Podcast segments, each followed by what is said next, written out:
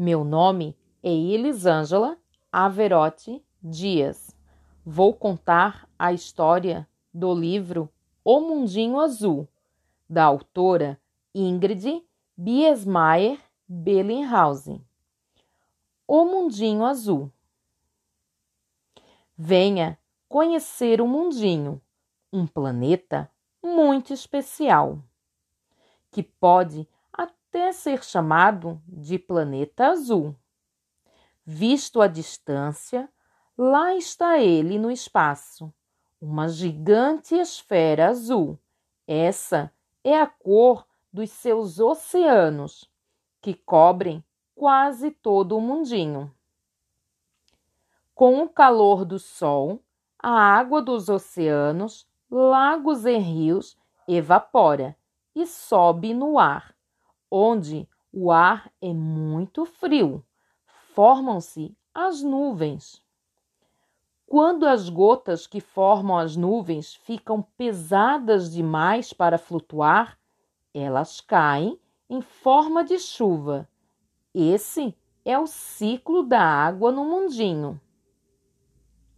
No mundinho vivem homenzinhos que sabem da importância da água para a vida. Por isso, eles cuidam dos mares, lagos e rios. Apesar de o um mundinho ter tanta água, a maior parte dela é salgada, pois existem mais oceanos do que lagos e rios. Assim, a água é escassa, o que preocupa os homenzinhos. A água doce não pode faltar.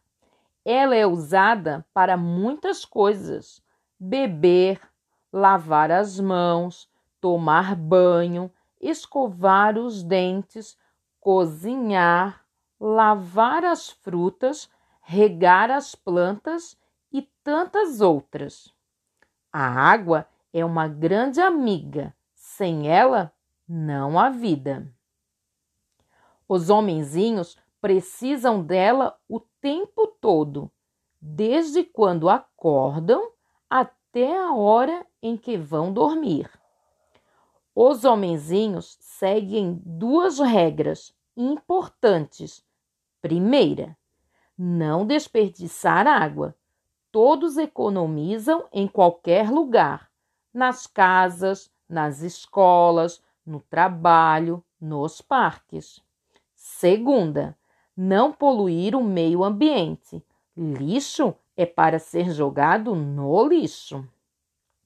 Nas praias, o lixo de quem está de férias vai para o cesto.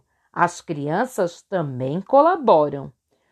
Todos respeitam o mar e sua biodiversidade. Viva a água do mundinho!